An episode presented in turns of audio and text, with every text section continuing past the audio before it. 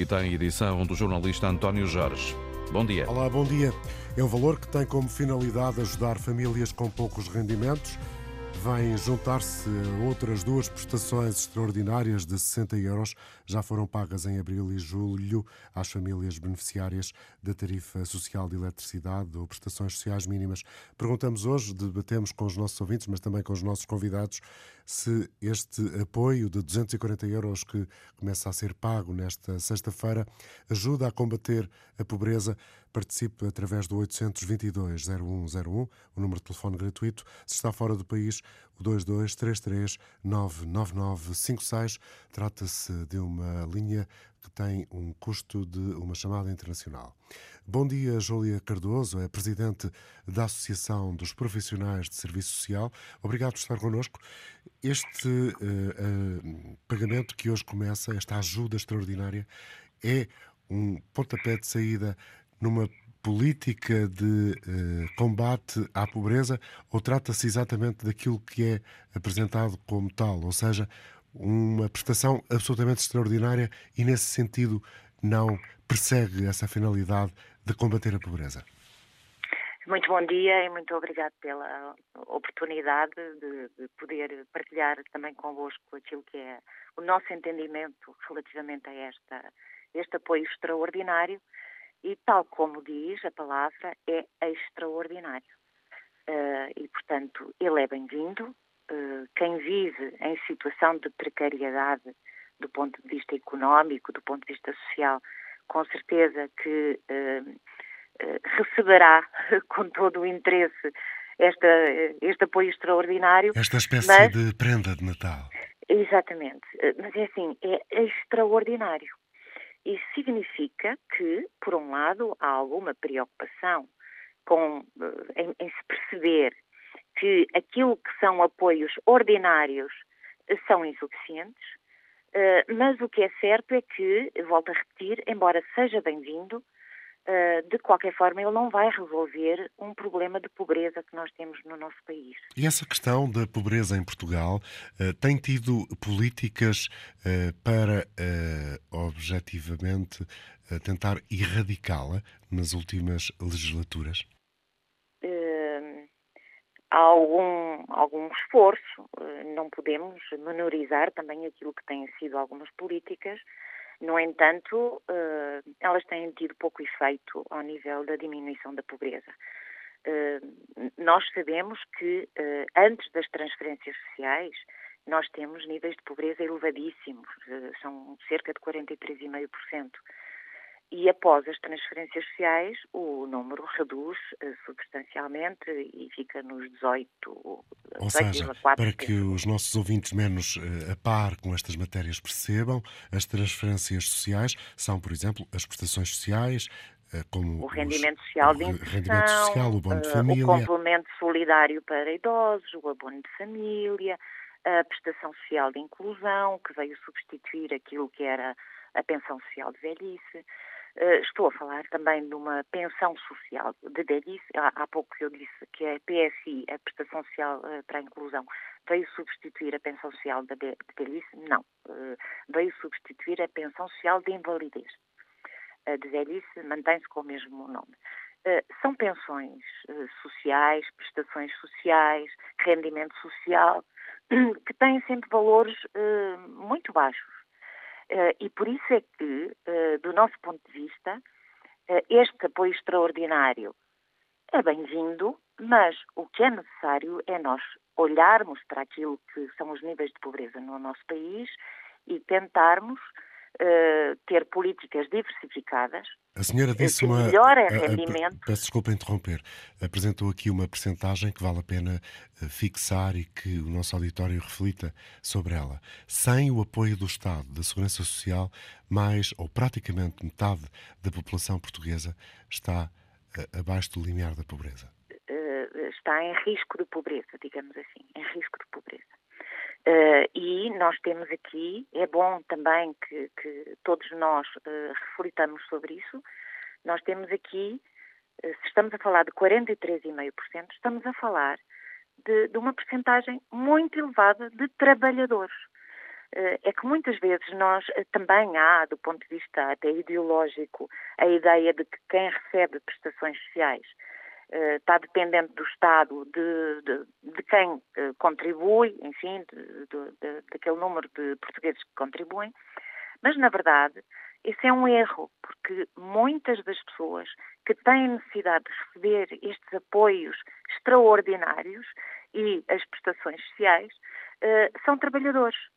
Só que nós temos um problema no país, que é o, os nossos salários são muito baixos. Uma boa parte da nossa população uh, não recebe mensalmente mais do que o salário mínimo. e, portanto, são pessoas que estão em risco de pobreza e mantêm-se muitas vezes ao longo de toda uma vida nessa situação de risco de pobreza. Portanto, nós temos essa que é olhar questão, para esta realidade. Essa é uma questão uh, que sobressai, não sei se do seu ponto de vista também, deste uh, apoio extraordinário. Até que ponto ele perpetua este ciclo de pobreza? pode perpetuar, na medida em que não vai incidir nas causas da pobreza. Eh, é um apoio extraordinário, portanto, resolve eh, de uma forma paliativa aquilo que são, eh, aquilo que é a precariedade das pessoas do ponto de vista económico, mas não vai, não vai à causa, à causa do problema. E uma das causas, elas também são muito diversas. Uma delas nós, nós sabemos que são os salários. Uh, a outra tem a ver ainda com o percurso que nós estamos a fazer e há um investimento do ponto de vista das políticas públicas muito interessante do ponto de vista da educação.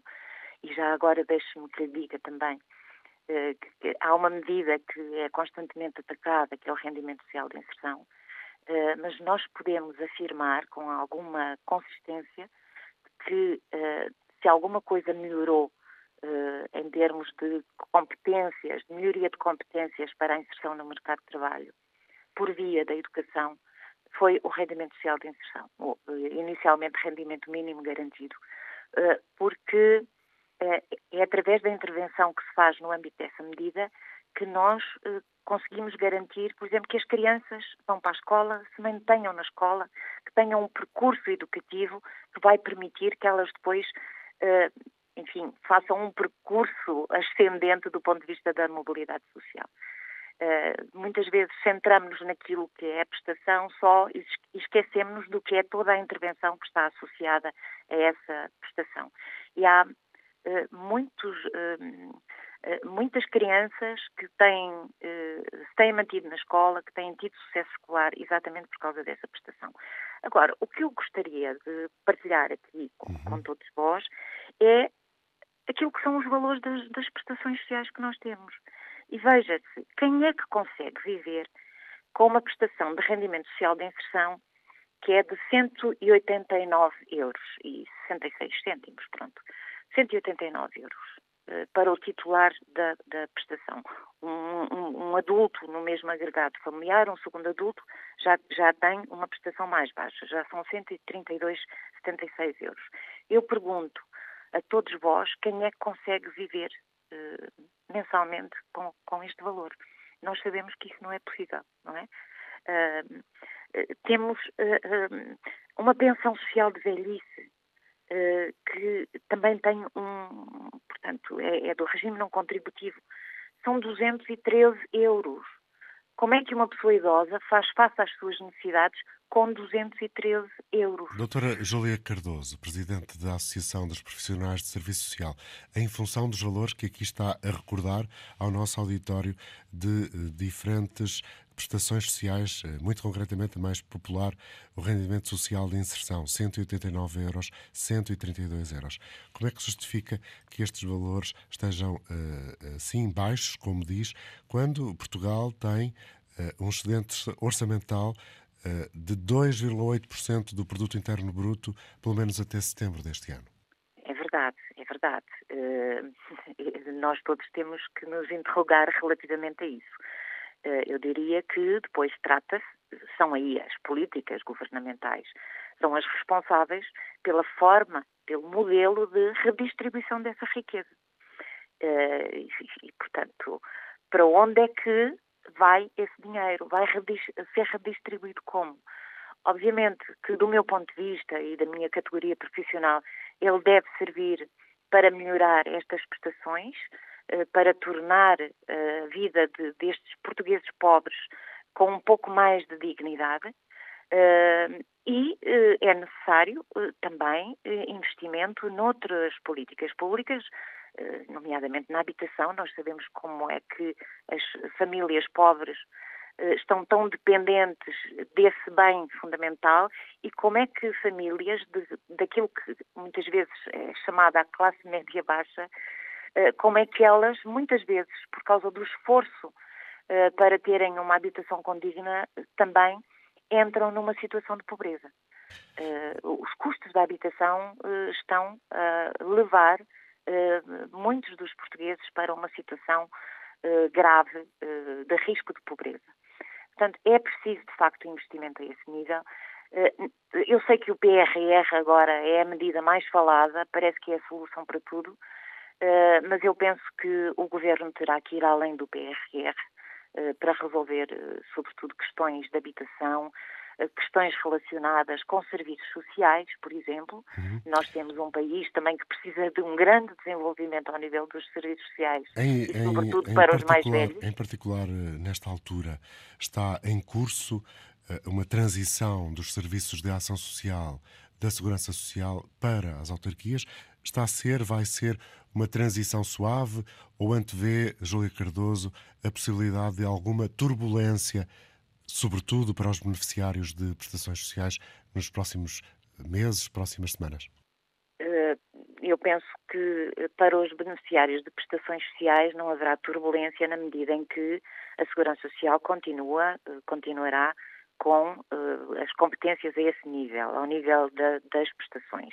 A única vertente que passa para o domínio autárquico é uh, o do acompanhamento dos beneficiários uh, de algumas dessas prestações, sobretudo do rendimento social de inserção, que já era um acompanhamento feito do, uh, na proximidade do ponto de vista local, embora as autarquias não tivessem responsabilidade a esse nível, mas muitas vezes até alocavam também recursos para esse acompanhamento. Eh, portanto, tra tra tratou-se sempre de um acompanhamento negociado entre a Segurança Social e instituições do setor solidário que faziam esse acompanhamento. Isso passa a ser uma responsabilidade das autarquias. Mas continua a Segurança Social a ser a responsável pela atribuição da prestação em si. Portanto, as prestações não são transferidas. Uh, Portanto, continua a ser responsabilidade da Segurança Social. Uh, há apenas, em termos de transferência, aquilo que são apoios pontuais uh, por parte da, da, Segurança Social, no âmbito da ação social, que passarão, sim, para o domínio autárquico.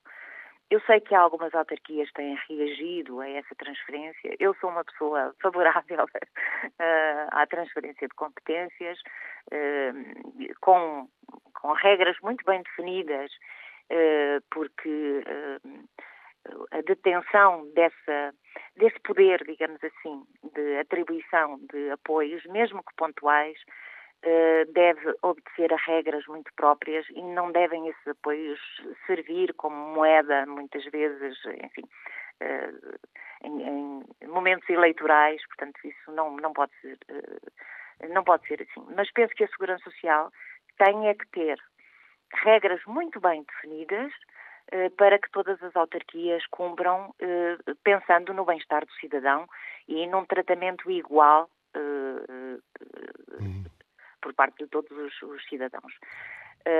Mas, como lhe dizia, eu penso que é positiva esta proximidade aos cidadãos. Podemos até desburocratizar aqui alguns, algumas medidas, alguns procedimentos poderem ser mais ágeis, sendo que, portanto, apenas apoios económicos do ponto de vista mais pontual, emergencial, é que passam para a competência, para a competência das autarquias. Uma pensão social de velhice, uma prestação social para a inclusão, um, a própria a prestação do, do rendimento social de inserção são medidas que continuam, portanto, a, a ser disponibilizadas pelo, pelo Estado Central, digamos assim. Muito obrigado, Júlia Cardoso, por ter vindo também ao programa deixar-nos a sua opinião e os pontos de vista diferentes que, a partir do pagamento de hoje, que hoje começa, melhor dito, do apoio extraordinário de 240 euros uh, suscita este programa. Bom dia, uh, doutora Isabel Jonet, Presidente da Federação dos Bancos Alimentares contra a Fome. Esteve a ouvir, julgo eu, uh, Júlia, a, a, anterior participante e convidada neste programa. Há aqui uma nota de que é realçada pela ausência eh, de eh, prestações sociais, ou seja, antes da transferência das prestações sociais, há um número muitíssimo significativo de portugueses que estão uh, em situação de pobreza. Tem vindo a sentir nos últimos dias, nas últimas semanas, um aumento de dificuldades na vossa tarefa? olá, bom dia, muito obrigada pelo convite. ouvi realmente com muita atenção a intervenção anterior e subscrevo grande parte daquilo que foi dito, uma análise muito lúcida e muito objetiva, nos bancos alimentares temos sentido um aumento do número dos pedidos de apoio, em especial por parte de famílias que, sobretudo, foram afetadas pelo acréscimo das taxas de juros. Em Portugal temos uma pobreza estrutural muito severa. quando há um sobressalto como este que, que assistiu agora do aumento da, da inflação, ao mesmo tempo que há uma ansiedade que é decorrente uh, da guerra, não se sabe o que é que vai acontecer amanhã, uh, mas o impacto real deste aumento dos preços nas famílias uh, temos logo mais pedidos de apoio. E este e é... impacto que 240 euros podem produzir num agregado familiar com baixos rendimentos vai reduzir, por exemplo, pelo menos durante alguns dias, a procura nos bancos alimentares?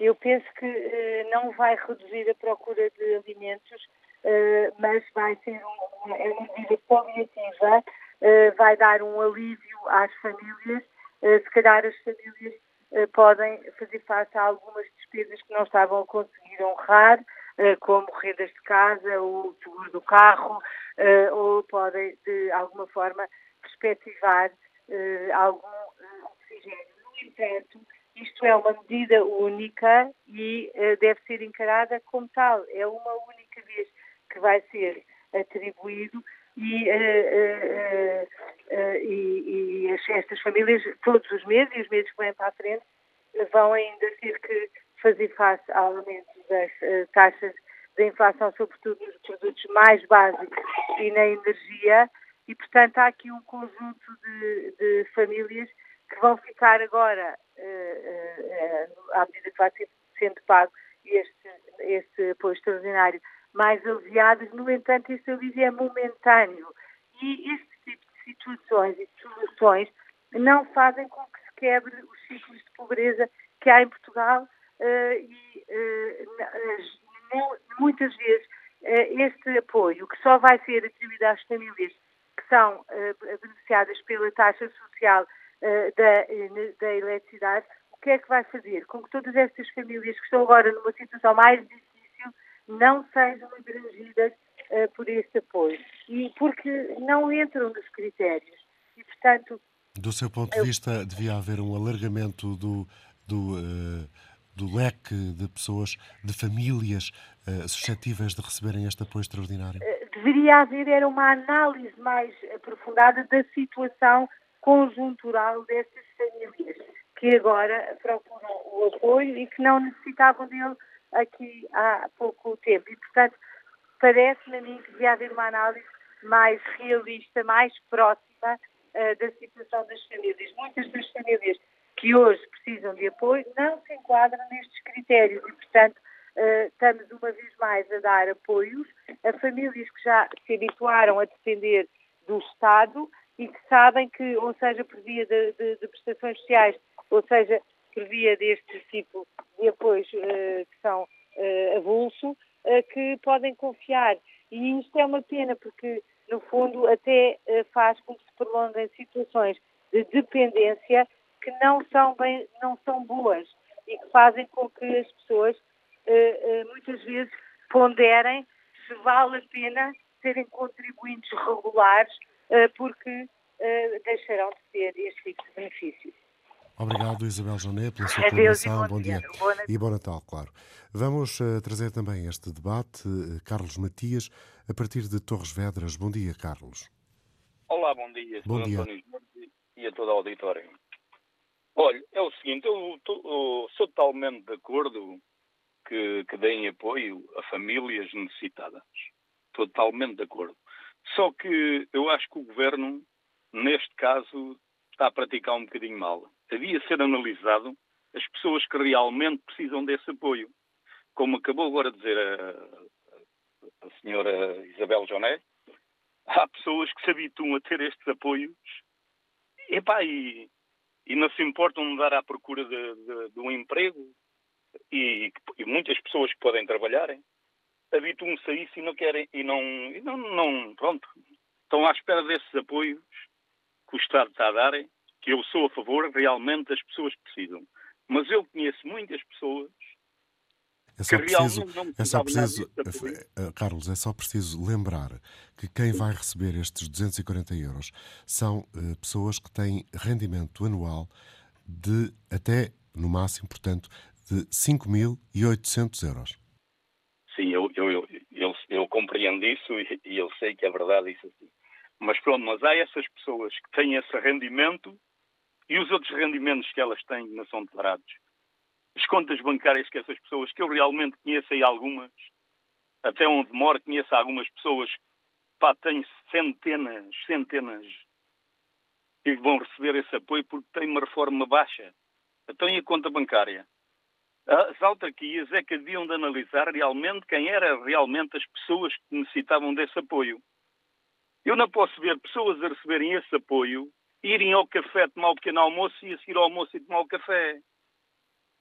Eu, pá, eu custa-me ver isso. Pessoas que recebem, recebem agora quando é, quando, quando, quando é, é nesta altura que fazem uh, a recolha de alimentos, eu já tenho visto ir pôr a casa de pessoas que eu até fico parva. Então, mas estas pessoas vão darem a pessoas que depois vão gastar o dinheiro ali no café todos os dias?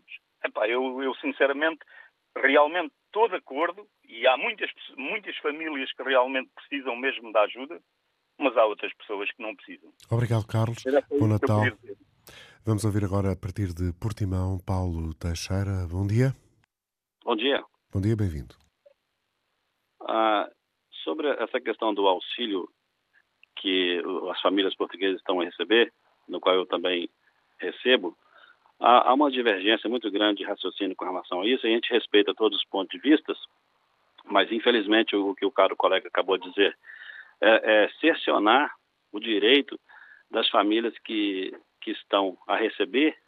Então quer dizer que a pessoa, só porque recebe o auxílio, não pode ir a um café, tomar um café ou tomar um pequeno almoço. Isso é o quê? Se o auxílio é para garantir ou melhorar a qualidade de vida das pessoas que estão em situação vulnerável, então não faz sentido. Então, para que, que serve o auxílio? É para melhorar a condição de vida num momento difícil em que o país está atravessando, e não só o país, e não só Portugal, o mundo inteiro está a passar por esse momento difícil. Eu acho incrível as pessoas serem contra isso. Incrível. Então, quer dizer, se a pessoa não, não pode receber, tem que continuar miserável? É isso o raciocínio? Tem que continuar não podendo ir num café, ter dignidade, tomar um cafezinho? As pessoas, principalmente que trabalharam a vida toda e pouparam dinheiro, Agora, porque tem lá 2 mil euros na conta, isso quer dizer que a pessoa está rica? Eu acho um pouco é, incoerente um raciocínio nessa, nessa linha. Então, eu quero parabenizar o governo português, diferentemente de outros governos que tem por aí fora, já perceberam pelo meu sotaque de que eu estou a falar, que anda discriminando pessoas e colocando as pessoas em mais e mais, cada dia mais, em situação vulnerável, por estar tá negando o direito essencial, porque o tributo que o povo paga é justamente para quando existe uma, é, uma emergência, igual está havendo nesses dias, o governo retornar o dinheiro para a população que contribuiu a vida toda. Esse é o meu sentimento, esse é o meu pensamento. O governo está certíssimo, está sendo bem aplicado. Agora, fraudes há que ser investigadas.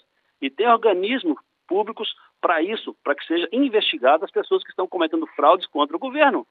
Uma coisa é isso, outra coisa é aquilo. Há que separar essas questões. Essa é a minha opinião. Obrigado. Vamos ouvir Cândido Lopes a falar do outro extremo de Portugal, em Chaves. Bom dia, Cândido. Alô, bom dia. Caiu a chamada. Francisco Ramalho, em Correios, bom dia. Bom dia, António Jorge, bom dia a todo o auditório. Este senhor com sotaque brasileiro respondeu muito bem ao outro. o outro acha que as pessoas se habituam a ser pobres e têm contas chorudas. Bom, olha, António Jorge, é assim, estas ajudas são sempre isso mesmo, ajudas. Não são soluções, é longe disso. E é verdade que o dinheiro, uma vez houve um ministro que disse, e não é preciso o ministro dizer, é um senso comum, o dinheiro não estica. É verdade, não estica. Mas depende também porque é que falta. E quais são as, as opções, porque é que ele falta. E há aqui um elemento que evidentemente está a influenciar, na verdade, esta situação toda.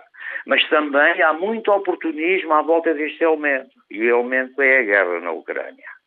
Mas a guerra na Ucrânia não começou a 24 de fevereiro, com a invasão. Francisco, começou muito. Diga. Uh, vamos uh, voltar um bocadinho à questão do, do apoio. Portanto, Francisco, sublinhando uh, a ideia que ouvimos aqui daquele senhor que nos falava a partir de Portimão, defende que este apoio é bem-vindo, mas não é uma solução. A minha pergunta é: tem identificado nos últimos anos políticas de combate à pobreza em Portugal? Não, António Jorge. Basta ver os lucros escandalosos que as petrolíferas, eh, os bancos, as grandes superfícies têm. Mas, António Jorge, eu sei que o tema não é propriamente a guerra, mas a guerra é que está a determinar tudo isto, António Jorge. E o nosso governo apoia a guerra, não deveria apoiar, porque os causadores da guerra são aqueles que lhe deram origem em, em 2014. Está a perceber, António Jorge? E, portanto, e isto e a guerra determina tudo. E a guerra está a ser fomentada. O senhor Zelensky acabou de ir aos Estados Unidos, os Estados Unidos continuam Francisco, a fomentar a guerra obrigado. e tudo isto é que cria essas está dificuldades. Clara a sua uh, posição em relação okay. à origem, à causa da pobreza. Vamos Exato. ouvir Cândido Lopes em Chaves. Uh, creio que agora é possível, Cândido. Bom dia caiu outra vez a chamada. Cumprimento Jorge Pisco, Presidente da Confederação Portuguesa das Micro, Pequenas e Médias Empresas. Obrigado por estar connosco, boas festas para si. Até que ponto é que este apoio que o Governo dá, começa a pagar hoje, pode ser importante e ele terá algum reflexo na animação do comércio das pequeníssimas empresas? Bom dia, António Jorge. Também boas festas para si e para todo o auditório. Muito obrigado pelo convite. É verdade que a situação que se vive tem vindo a degradar-se nos últimos tempos e agora também é fruto desta intempérie nos últimos 15 dias. Eh, eu penso que, e pensamos eh, numa análise que fizemos há dois dias, num balanço que a Assembleia Geral da, Confederação teve a ocasião de efetuar, que o ano 2022, eh, para a grande parte dos setores de atividade das micro, pequenas e médias empresas, eh, traduziu-se na constatação de um agravamento da sua situação económica. Eh, e este apoio que hoje vai começar a ser pago para milhares de famílias pode ser o alívio para uma situação que é de veras difícil. Eu, eu gostaria de dizer, tenho estado a ouvir com atenção os ouvintes e os neste fórum, eh, que eh, nós não podemos confundir a, a árvore com a floresta. E, há aqui determinadas posições que são assumidas que é preciso ter em conta, e o, António Jorge referiu que isto é, o apoio é dado a famílias que têm de rendimento de 5.800 euros por ano, ou seja, é um valor eh, muito baixo. E esta realidade eh, é preciso ter em conta que depois se reflete também eh, naquilo que é o tecido económico nacional, que é constituído essencialmente por micro, pequenas e médias empresas, nas quais uh, 1 milhão e 200 mil são microempresas e que empregam, uh, e que empregam uh, quase 2 milhões de trabalhadores. E a situação é, é de veras preocupante porque também para as empresas, as opções que o governo tem, que os sucessivos governos têm tido, não só no, opções a nível social, mas também eh, para o próprio tecido empresarial, eh, não resolvem a situação que existe. E depois, eh, quando se fala desta questão dos apoios, lá dizemos nós, bem, lá anda, o, o, povo português anda de mão estendida, as empresas andam de mão estendida aos apoios. Não se trata nada disso. Trata-se de que é necessário que o governo implemente medidas de apoio social, de apoio às empresas, que sejam que venham ao encontro das suas necessidades. E eu referia isto muito simples, porque assim, nós, nos últimos três anos, eh, dois anos atrás tivemos dois anos de pandemia com aquilo que todos nós conhecemos. Eh, este último ano que poderia ser um ano em que a economia nacional poderia vir a ter algum reflexo de, de, de melhoria, mas a verdade é que esta situação da inflação, dos aumentos dos custos de contexto, os aumentos das matérias-primas, uh, das taxas de juros, que não é das empresas, taxas de juros que fala-se muito do aumento das taxas de juros dos particulares, mas as taxas de juros nas empresas estão a ser sufocantes para elas e resultam, muito dos casos, de, das linhas de crédito que foram avançadas pelo governo como as tais medidas de apoio que avançaram para um, os apoios do, do, no Covid. Bem, isto é verdade que agora com o intempério que se ficou, este pequeno comércio uh, destes municípios, uh, que em municípios aqui da área metropolitana de Lisboa, do Algarve, do Alentejo, bem, há centenas eh, se não milhares de, de, de, microempresários que estão numa situação muito difícil e que estavam a tentar uh, recuperar, uh, muitos deles na, na, na primeira semana da intempérie, uh, os seus parques, as, as, perdas que tiveram em termos dos, do, do, dos, dos, dos, meios e, e, dos bens que tinham, bem, levaram logo com outra, uma outra semana a seguir, bem, o Natal para eles está perdido. E aqui a questão que se coloca para nós é que, que tipo de apoio é que o Governo deveria dar? Porque fala-se, bem, as autarquias dão. Bem, aquilo que o Governo tem falado é que só para 15 de janeiro é que haveria fazer-se o levantamento e o apoio. Nós aquilo que defendemos é que deveria ter havido de imediato um, um fundo de apoio uh, às empresas, um fundo de tesouraria, para que essas empresas pudessem recuperar uh, a sua vida económica e depois fazia uh, eh, a posterior, porque nós defendemos que tem que fazer um levantamento legal e rigoroso de, de, das perdas, mas depois faz-se a posterior esse, esse, esse, esse acerto de contas. Não estar, porque a experiência que nós temos e que existe de anteriores situações é que fazem-se levantamentos, uh, fazem-se estimativas, depois vêm linhas, bem, e o dinheiro nunca mais chega e as empresas acabam por ficar numa situação muito, muito, muito grande, muito difícil. E, e por outro lado, também, uh, perante a, a, situação que se vive, nós uh, não, não nada de bom para o próximo ano porque o próprio Orçamento de Estado para 2023, contrariamente àquilo que o Governo propagandisticamente anunciou, uh, criando a ilusão de que vinha distribuir benesses e depois fala-se muito na questão do PRR e fala-se muito da, da, do novo quadro comunitário, mas na realidade, para as micro pequenas empresas, este, eh, este, novo quadro comunitário e este PRR não traz medidas absolutamente nenhumas. Daí que seja uh, imperioso que o Governo não acene com medidas de apoio com linhas de crédito, mas que tenha medidas concretas eh, e eficazes de, de, de apoio às empresas. Nem que fossem medidas como esta hoje arranca a ser eh, paga, medidas eh, absolutamente extraordinárias, mas com um valor pecuniário que fosse um sinal? Sabe que Sim, é um sinal, mas, por exemplo, há necessidade, e nós temos defendido que, por exemplo, há necessidade de aumentar o salário mínimo. E diz assim, bem, mas as microempresas têm condições de pagar o salário mínimo e aumentar. Nós defendemos que o aumento do salário gera maior, maior desenvolvimento económico, porque eh, vai levar a que a população consuma mais. E isso leva porque as microempresas vivem do seu uh, do dia a dia da sua, da sua atividade. E isso dinheiro gera dinheiro. Por isso é necessário que haja uh, esse apoio, é, é, é, fundamental. Nós, eu tenho vindo a dizer, e esta é uma constatação que nós dizemos bem, uh, Durante esta época veio o subsídio de, de, férias, ajudou, depois veio aquele pequeno subsídio do, dos cento e poucos euros que veio uh, ajudar, vinha o subsídio de Natal que vinha ainda aqui encostar um pouco e que vivíamos nesta bolha cor-de-rosa, mas no início do ano a situação vai-se mesmo agravar bastante. Uhum. Por isso, eh, isto vem aqui, é, pronto, são, são uns cêntimos, eh, é verdade, são para, para milhares de, de, de portugueses este, este subsídio extraordinário que hoje é dado que hoje é começado a ser pago, é uma ajuda nesta época do, do Natal, mas que não seja encarada como uma mera, uh, uh, uma mera medida propagandística de Natal, como uma benesse e como um, uma prenda que o Governo vem dar. Porque Muito obrigado. os e as empresas têm direito. Obrigado, Jorge Pisco, pela sua. Bom Natal e umas boas festas. Si Muito obrigado e um bom ano. Presidente da Confederação Portuguesa das Micro, Pequenas e Médias Empresas. Em Oeiras está Artur, Média, Artur Pereira Mendes. Bom dia. Bom dia. Bom dia. Só você. Alô, bom dia. Bom, vamos ouvir Américo Vicente na Pampilhosa da Serra. Uh, julgo que está a ouvir-me já. Bom dia, Américo. Olá, bom dia. Muito bom dia, bem-vindo. Boas festas, para já.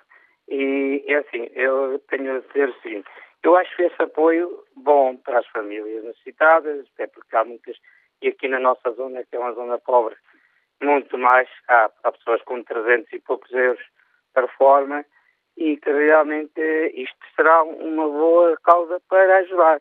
Agora, é, é assim, também vai da maneira como for distribuído, porque há de haver famílias que se calhar não necessitam tanto, outras, pronto, mas isso aí já depende do critério do, do distribuição. Agora, o que eu queria saber também, mais concretamente, em relação aos, aos negócios baixos, eh, empresas que estão como a minha, pequenas, na, no meio em que está cada vez mais pobre, cada vez mais pessoas a morrer, é funerais todos os dias. Isto aqui temos dias que há que horas e horas que não se vê ninguém numa vila. Se é, também o governo poderia dar um apoio também ao CCP, também é, chegar a, a estes pequenos a, industriais que estamos a tentar zelar aqui para o interior, mas estamos a quase, a corda na garganta, como a gente diz, tentar ver se não fechamos era isso que eu também gostava de Fica saber. Uh, o seu apelo, Américo. Muito obrigado pela sua participação. Obrigado, Boa, boas festas. Bom dia, professora Raquel Varela, especialista em História Social. Obrigado por estar connosco. O que é que pensa deste uh, apoio extraordinário começa a ser pago aos mais pobres dos mais pobres de 240 euros? Olá, muito bom dia e obrigada e boas festas a todos. Um, é assim, ninguém, creio eu, com bom senso, vai ser contra que se ajude as pessoas mais pobres. Uh, isso é um, uma atitude elementar de, de, caridade, ou seja, de reconhecer que o outro precisa de ajuda. Agora, eh, isto não resolve os problemas centrais do país, nem responde quem é que está a pagar isto. Porque quando nós olhamos para quem é que paga impostos, nós não estamos a ver uma transferência dos lucros extraordinários para os setores mais pobres, o que nós estamos a ver são as classes, as antigas classes médias, que por isso mesmo deixam de ser médias, esmagadas com impostos, que têm os salários efetivamente congelados há duas décadas e que estão completamente proletarizadas. E depois o impacto disso é que nós não temos médicos, não temos professores. Um, porquê? Porque os quadros capazes cada vez mais imigram, porque ninguém se quer sujeitar àquilo que é hoje calculado, foi introduzido agora o padrão, uh, um novo indicador no Eurostat sobre os salários médios. Portugal é o décimo pior, ultrapassado por vários países da antiga uh, União Soviética e satélites. Roménia, por exemplo. Nomeadamente a Eslovénia, a Estónia, a Lituânia. Portanto, o que nós, o que nós estamos a assistir é que é, é uma caridade, de facto, é disso que se trata, mas a caridade não resolve os problemas e não resolve muitos problemas. A primeira coisa é que a classe média é esmagada com impostos e não tem os seus salários aumentados, e isso não é uma política socialista, não é uma política social-democrata, não é uma política decente sequer. A segunda é que nós temos milhares de pessoas que, apesar de trabalharem, vivem na situação indigna de precisar de ajuda. Ora, a dignidade confere-se por um salário decente bem pago. É isso que combate a pobreza. Uh, não é uh, distribuir, uh, como, como, se costuma usar metaforicamente, migalhas, e é mais do que migalhas, mas, mas, mas isso não combate estruturalmente nem a pobreza nem a indignidade. Depois nós temos, segundo o INE, desempregados efetivos quase meio milhão. Muitas destas pessoas já não encontram trabalho no mercado de trabalho, pela reconfiguração do próprio mercado de trabalho e porque cada vez mais quem trabalha, trabalha muitas horas e depois há muita gente desempregada. Portanto, há uma distribuição desigual do emprego. Uh, depois nós temos que, apesar destas ditas ajudas, uh, o que nós temos é que as pessoas mesmo com este, com este valor, não conseguem ter acesso à cultura, não conseguem, por exemplo, ter acesso à proteína de qualidade. Isto é um problema central, quer dizer, nosso desenvolvimento do cérebro, dos músculos, etc., precisa de uma proteína de qualidade. As pessoas não vão, não, não, não vão sobreviver comendo sopa e pão. Portanto, eh, não vão sobreviver decentemente, vão sobreviver, claro, com uma saúde deficitária, com, com uma esperança média de vida mais reduzida, etc inclusive é com, quer dizer, a proteína é tão fundamental para, para, manter a atenção, para o desenvolvimento das crianças, do ponto de vista neurológico, etc. Portanto, eu, eu vejo isto com muita preocupação porque aquilo que me parece absolutamente central, que era o desenvolvimento científico do país, era controle sobre os recursos principais, era eh, atacar os lucros extraordinários, a, a, a, estruturação da dívida pública, que é uma verdadeira sanguessuga dos salários, dos impostos e dos serviços públicos. Aí o governo não mexe. E, e portanto, quer dizer, é, é, mim parece-me, até, enfim, como historiadora, olhar para 2022 e ver um, um ver o Partido Socialista, uh, que defendia que o capitalismo a seguir à guerra uh, ia trazer emprego de qualidade para toda a gente e férias pagas, a defender agora uma política que é digna da ação católica no Estado Novo, uh, parece-me que é um retrocesso civilizacional enorme. Muito obrigado, Raquel Varela, por ter vindo aqui trazer-nos outros horizontes a partir dos dados e uh, da forma como os articulou uh, perante este tema que é o pagamento dos 240 euros extraordinários de apoio para famílias, para pessoas que têm rendimento anual de 5.808 euros. Ora, em Vila d'Este, uma das zonas mais urbanizadas de Vila Nova de Gaia, o apoio é bem recebido, como constatou a jornalista Cláudia Aguiar Rodrigues. Sim, olha, enquanto vem este, é melhor que nenhum, não é? É melhor com um pau nas costas. É na paragem de autocarro que Marisa faz contas ao dinheiro que chega em tempos difíceis. Não tenho dívidas, está tudo em dia, graças a Deus. Mas ajuda, ajuda. Olha, o meu fundo de emprego acaba este mês. Olha, tenho de arranjar. Sou velha para trabalhar, sou nova para a reforma. Que idade é que tem? 47. Eu vivo, eu e meu irmão. Este mês tenho 82 euros só de luz. Eu, Laura. Eu, 53. Uh, estes 240 euros, numa altura destas, de Natal, vai dar para pagar dívidas ou presentes? Dá para pagar, mas é as dívidas. Para presentes não há. Está mal, mesmo. O que é que tem mais dificuldade uh, em pagar? As contas todas, meninas, estão para a mesa, ainda pior, na alimentação. Mas ainda consegue vir tomar um cafezinho fora, também? Se a pessoa não. Quando, não é? Nem sempre. Antes vinha mais, mais vezes? Não, não, eu um pouco venho cá fora tomar café. Uma reforma de 300 euros a gente tem que fazer sacrifícios. E num dos cafés em Vila d'Este, José Leal está numa das mesas com um neto a ler o jornal. Reformado, com 70 anos, não levanta os olhos do anúncio de classificados para pôr na mesa as possibilidades. É importante, é importante em tudo, na, acima de tudo, na alimentação é lógico, pelo menos sempre melhora um bocadinho. Tenho dois netos que vivem comigo. Sei que é a partir do dia 23 até ao fim do, uh, até ao fim do ano. Na padaria, Rui, que recebe o complemento social de inserção, compra cacetes para as rabanadas e foca-se no Natal. Ajuda na, na, na compra do bacalhau.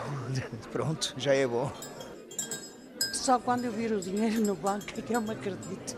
Laura, com 50 anos, recebe uma pensão social por invalidez. Paga 300 euros de renda e pouco resta para o dia a dia. É com a irmã Bela que divide um bolo de arroz em partes iguais e partilha a falta de esperança no futuro. Isso é para poupar. Ela é minha irmã. É o que há. Há pessoas que necessitam mesmo. E essas, se calhar, que necessitam mesmo, não têm. A Cláudia Aguiar Rodrigues, jornalista da Antena 1, em reportagem em Vila d'Este, Vila Nova de Gaia. Voltamos ao contacto com os ouvintes. Nelson Ferreira, bom dia, bem-vindo ao programa. Muito bom dia. Bom dia. Uh, então, eu, o que eu tenho a dizer sobre isto é, é muito simples. Eu, eu, sou de uma zona, de uma zona uh, serrana, sobre, sobre Carambu. Uh, eu gostava que me dissessem que estas pessoas que andam aqui com 70, 80 anos que ainda têm o seu rebanho de, de gado, que ainda fazem terras, que viram os fogos, queimaram-lhe tudo, ficaram sem nada. E não receberam nada, ao, contrário do que o Estado diz, não receberam nada. Que estas pessoas todas, que não são, não são eh, profissionais dos rendimentos, de, de, adquirir rendimentos, não são profissionais disso, infelizmente não são, uh, também vão receber 240 euros. Se esta gente trabalha 12 horas, 13 horas por dia com 70 anos. Tem casas, tem, tem casas sem condições, sem aquecimento, sem nada. Se esta gente que trabalha, eu estou a falar desta gente que trabalha, não estou a falar de profissionais que são profissionais em, em, em, em, em subsídios. Se esta gente também vai receber 240 euros, E volto a dizer aos senhores, e os senhores façam, façam-me esse favor, venham por este país fora e vejam quantas pessoas, mas a sério, vejam, porque isto é, isso é que era bem preciso dizer, quantas pessoas é que vão receber os 240 euros e não querem trabalhar, porque há muita gente que não quer trabalhar. Eu não estou a falar dos que não podem trabalhar, estou a falar dos que não querem e que vão receber os 240 euros dos meus impostos de trabalho, ganham o ordenado mínimo, a minha esposa está no desemprego e tenho dois filhos. Isso é que eu gostava de saber como é que eu, como é que nós vamos pagar para esta gente toda continuar a comer. Muito obrigado e boas festas, sim. Para si também. Maria Gonçalves, em Monção. Bom dia, Maria. Bom dia. Olha, o seguinte, eu não sou contra eh, que deem esse apoio, no, a mas infelizmente não era disso que precisava. Só uma coisa, como é que é possível não ser, e os imigrantes que têm as suas reformas, têm as suas casas, uns vivem cá, outros não vivem cá o tempo inteiro e conseguem receber esse dinheiro? Essa é a minha pergunta. Essas, essas pessoas não precisam. Há muito, de certeza, mais quem precisa. Eu não sei como é que fazem essas avaliações, eu não sei como é que é, eu não percebo nada disso. Só percebo que essas pessoas receberam já os cheques anteriores, vão receber este, porque, porque se ouviu, vão receber. E possivelmente há pessoas que não vão receber que precisavam. Eu, como dizia o senhor anterior, há que ver isso bem. Porque acho que um casal de reformados, de França, depois qualquer, tem umas reformas, são maior que muitos cá. Certeza, os dois, seja como for. Uh, é assim, estão a receber dinheiro, porque têm cá umas casas, os que trabalharam para elas, tudo bem, isso nada contra. Outros estão cá uns meses, vão embora, estão bom, bem, têm a vida deles, isso nada. Como é que essa gente recebe esse dinheiro e possivelmente outros estão cá, precisar mais, estão com tantas dificuldades, não o receberão. Mas que, mas que certeza, mim, mas que certeza Maria tem disso que está a dizer? Porque uh, sim, se sim, tudo funcionar de acordo com aquilo que está a, a relatar, se essas pessoas, nomeadamente uh, reformados, imigrantes, têm reformas, como diz, de claro. países onde trabalharam, certamente sim, que isso está contabilizado fazem, também. Eles não fazem cá o IRS, será por isso? Ah. Só Bom, ser por isso, fica a dúvida. Fica o alerta, olha, não sei, não tenho eu... conta, não, não é o caso. É só que acho que isso talvez um bocadinho justo. Bom, a ver, vamos se uh, efetivamente as coisas são como diz, uh, podem não ser, sim, sim. efetivamente. Uh, é uma questão sempre muito delicada, como sabe. Maria, muito obrigado por ter vindo também uh, trazer aqui a sua inquietação e uh, deixar o seu alerta com destinatários mais ou menos particulares, porque se trata sim, sim. de um conjunto de pessoas que uh, eventualmente são identificáveis e estão todas ou não uh, nas condições que referiu. Vamos desejar a todos a, a passagem de um bom Natal e até a próxima segunda-feira. Bom dia.